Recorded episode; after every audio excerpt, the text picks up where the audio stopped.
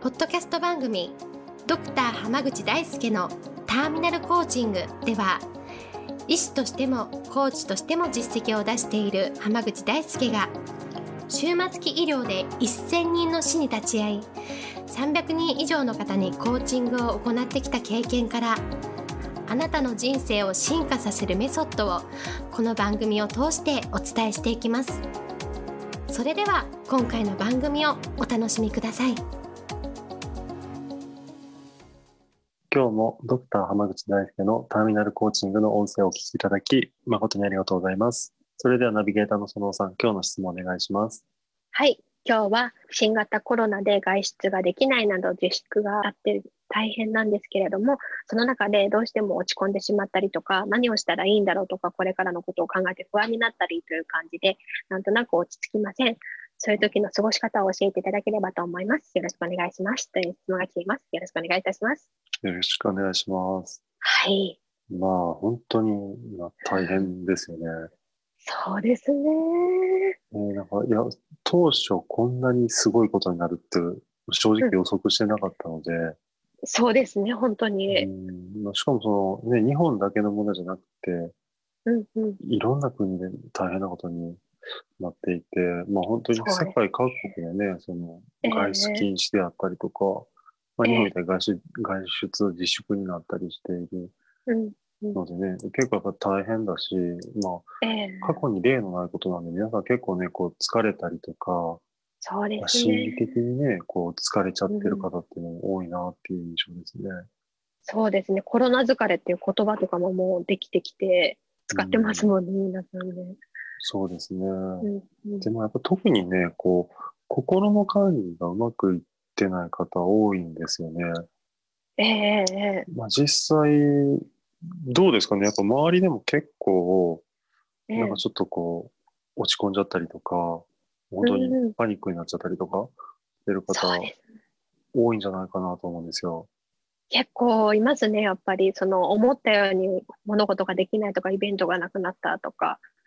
なんか仕事もちょっとなくなっちゃったりとかっていう方もいらっしゃるので、もうそういうのでこう、イレギュラーが続いて、それがいつまで続くのかっていうのがやっぱりわからないので、不安みたいなのがすごく大きいかなと思いますね。はあでね、その不安で心のこう健康を損なってしまってるって、まあ、もちろんね、あのその例えばもう、会社が倒産してしまうとか、本当収入がゼロになっちゃったとか、まあ、そもう本当そういうレベルだったら、うん、もうそれは仕方ないと思うんですよ。うん、そうですね。うんまあ、誰でもそうなって当然かなっていう感じがするんですけど、まあ、結構大変なのは、そこまでの影響を受けてるわけじゃないけど、心のバランスを崩しちゃってる方結構多いじゃないですか。そうですね。なんか、なんとなく落ち着かないとか、なんとなく動揺しちゃうみたいなのが多いですね。で結構やっぱそういう方の方が心配で、うんうん、あの特に原因もないのに、やっぱり落ち込んだりとかっていうのって、やっぱり結構ね、えー、なんとかした方がいいんじゃないかなと思うんですね。うんうんうん。その解決方法をお話ししていきたいなと思うんですけど。はい、お願いします。特にこれっていうはっきりした原因がなくて落ち込んでる方って、えー、あの、不安な自分っていうのを認められない人が多いんですよ。ああ、不安な自分を認められないですか？そうそう、自分がこう不安に思っているっていうことを素直に受け入れられないというか、認められない。人がね、多いなっていう印象がありますね。うん。だからその、うん、なんていうのかな、不安っていうものを、こう、例えば隠さないといけないとか、不安じゃないふりをしようとして、えー、なんかこう無理して SNS でわーわー騒ぎ立てたりとか、ああ、ええー、なんかこう政府の批判をしたりとか、ああ、すごい多いと思うんですよね。えー、そうですね。でもなんか結局それって不安の裏返しかなっていう気がするんですね。うんうんうんまあ、例えば普段全然発信してないような方がすごいなんか最近 SNS でやたら一日何回も投稿してるとかって結構目にするじゃないですか。うんうん、ありますね。うんでなんかねそのすごく心配になるのは不安なら不安って言えばいいのになって思うんですよ。うんうんうんうん。不安な自分っていうものに蓋をしようとするから、こう変に虚勢を張らないといけなかったりとか、あの思ってることと違う表現をしたりとかっていうふうになってくるので、私たちってその思ってることとうんうん。アウトプットするものにこうズレが生じると、やっぱ心がしんどくなってくるもんなんですよ。確かにそうですね。これってあの結構ね、その、うん接客業の人がこう燃え尽きたりとか、心を病みやすいっていうのと同じで、ああ、例えばすごい理不尽な目にあったとしても、こうニコニコしてないといけないみたいなとか、うんうんうん。っていう状況と結構似てるんですよね。確かに確かそうだからまず、すごく心の管理をする上で大事なのは、うん。あの、いや、例えば実際私自身、やっぱこの、こんだけの騒動になってきてるからすごい不安だし、うん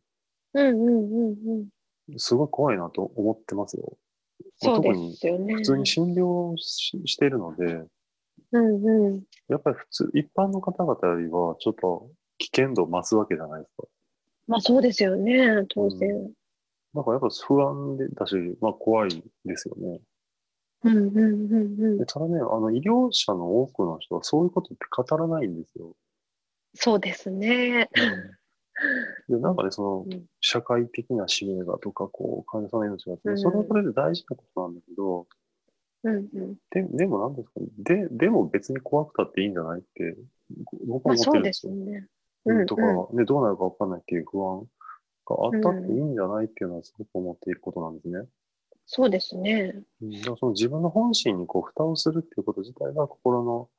バランスを崩すっていう一番の原因なので、うんうんうんそうだ。まずね、ちょっと心のバランスが崩れてるなとか、どうにも落ち込んでどうしようもないっていう人は、うんうん。素直にこう自分の不安だとか怖いなっていう気持ちを打ち明けてみるといいと思うんですよ。なるほど。打ち明けるっていうのは誰かに言った方がいいのか、それともこう自分で日記とかに書くとか、そういう感じがいいんですかね。あもうどっちでもいいと思います。うんうん要は、その不安だっていうのをアウトプットするっていうのが大事なんですよ。うん要はうん自分は不安だとは思ってないっていうふうに思い込もうとしてることが一番の心のバランスを崩す原因なので、確かにああ自分は今怖がってるんだなとか不安に思ってるんだなっていうのを、うんうんまずは自分自身が認めてあげることですね。うんうん。そこから全てが始まります。なるほど。まずは、まずはとにかく認めるっていうことですね。そうなんです結構これってね、あの不安だけじゃなくって、例えばコーチングとかでこれから自分を変えていこうという場合でも同じなんですよ。ええ自分ええ自分自身の現状がうまくいってなかったりとか、理想と違うっていうのを認められない人ってなかなか伸びないし変われないんですよ。あ、なるほど。今の自分自身の現状がやばいんだってことをうんうんすっと認められた瞬間に人ってす大きく変われるんですよ。なるほどですね。結構これはね、いろんなところに共通していて、その自分の現状っていうのをちゃんと認めるっっていうところを意識していただくと、どんどん心も楽になっていくし、だからといってそれで良くなるとは思わないんですけど、ええええまあでも少なくともその心の健康っていうのは、うんまあその大変な状況ながらも、もしか楽になっていくんじゃないかなと思うので、まあぜひ、そうですね。はい、あの不安でいいんだよっていうのをお伝えしたいなと思います。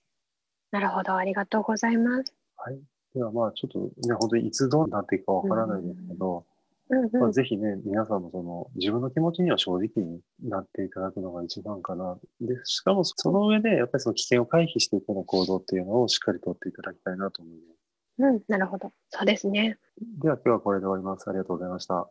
ありがとうございました。